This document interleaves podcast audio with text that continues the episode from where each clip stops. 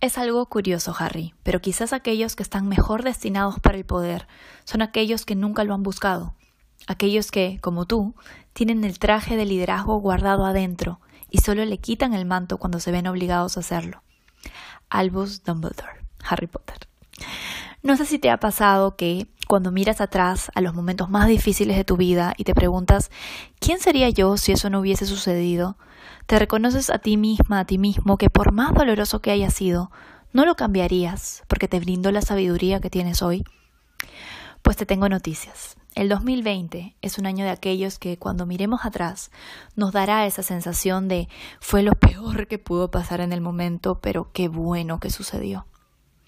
Plutón y Júpiter estarán en conjunción tres veces durante este año, marcando eventos de gran transformación, alquimia y resignificación de nuestras oscuridades como colectivo.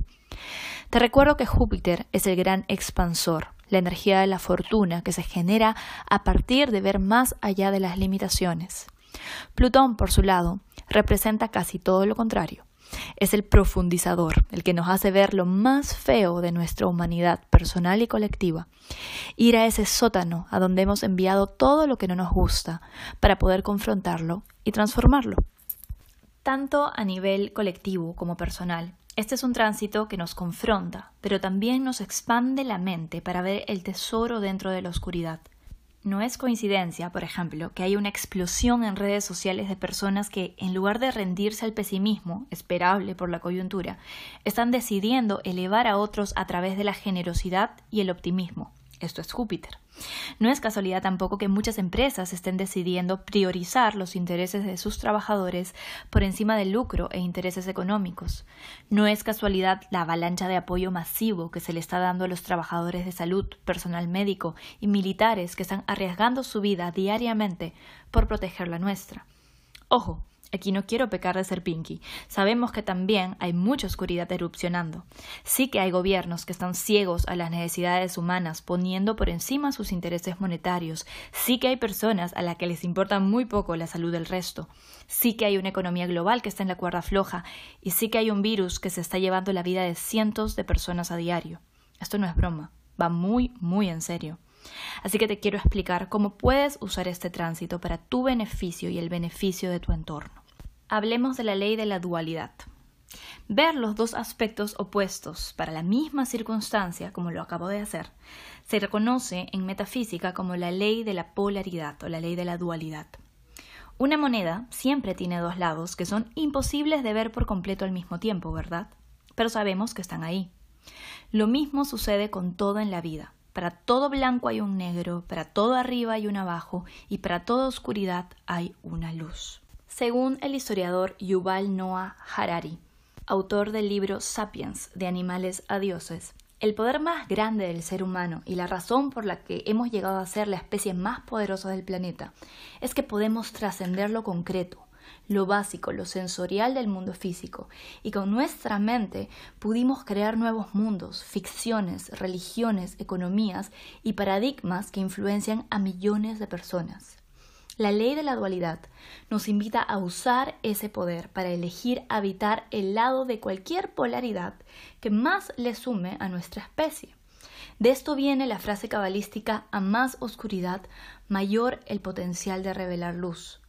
Los tres momentos críticos de este año, en donde se nos pedirá elegir la versión más elevada posible de la situación, global y personalmente, son el 5 de abril, el 30 de junio y el 12 de noviembre y los días y semanas que estén alrededor de esas fechas. Son tres momentos claves en la historia de la humanidad en donde tendremos la oportunidad de elegir encender el cuarto oscuro en donde nos hemos metido por andar en piloto automático. Nací con Júpiter en oposición a Plutón. Creo que por eso es que, como la mayoría de mi generación, tengo la tendencia a sacarle el lado bueno a todo lo que me pasa. La frase no es feliz porque todo le va bien, sino que le va bien porque es feliz, es una que siempre me ha resonado mucho. Es lo que yo llamo el arte de la resignificación, la capacidad de interpretar una misma circunstancia con una historia que te sume a un nivel más profundo. No es que no haya tenido situaciones dolorosas, créeme, las he tenido desde que tengo memoria y de forma bastante constante pero después de harto entrenamiento, he aprendido que mentalmente puedo resignificarlas para mi beneficio. Aquí quiero hacer una pausa porque por ahí tal vez estás pensando que esto es caer en negación e impostarle positividad falsa a todo. Lejos de la verdad, esto no es necesario ni tampoco posible. No puedes dejar de tener experiencias humanas que te duelan. Lo más saludable es aceptar lo que pasa y mirarlo a los ojos. Siente todo eso que te produce, desintoxícate. Sentirlo todo es importante para poder sanarlo en serio. Pero luego de eso, da un paso fuera de la zona cómoda y empieza a aplicar el arte de la resignificación. Recuerda, mi querida, querido oyente, tu vida es el resultado de una combinación de historias, historias que te han contado, que te has creído y que te sigues creyendo. Tu poder reside en que tu mente es independiente y tiene la capacidad de generar nuevas historias, unas que te sumen, que te eleven y que te permitan crear y magnetizar nuevas realidades. Todo lo que ves a tu alrededor, todo, lo bueno y lo desafiante, ha sido creado por las historias que te has creído y que por lo tanto has creado. Te lo puedo asegurar yo que tengo el honor de ver a decenas de personas semanalmente en consulta, todas creando realidades distintas a partir de sus creencias personales. Esto no es una teoría, esto es lo que está pasando. Las conjunciones de Plutón y Júpiter durante el año representan una oportunidad inigualable de reinventar tu mundo y el mundo que te rodea. Es confrontar para despertar, es eliminar para iluminar. Pregúntate aquí y ahora, ¿qué es eso que ya no estás dispuesta, dispuesto a tolerar en tu vida y con lo que te has venido conformando? Quizás son historias de baja autovaloración, de dependencia emocional, de victimización o de carencia económica. No importa lo que sea, tú tienes la posibilidad de transformarlo ahora. Y vas a ver que cuando mires atrás y te digas a ti misma, a ti mismo, que fue lo peor que te pasó en ese momento, mirando atrás, dirás, fue lo mejor que me pudo pasar, porque me enseñó de qué estaba hecho, de qué estaba hecha. Estamos transicionando una nueva era que la fuerza nos acompañe para pasar al otro lado transformados en una humanidad mejor.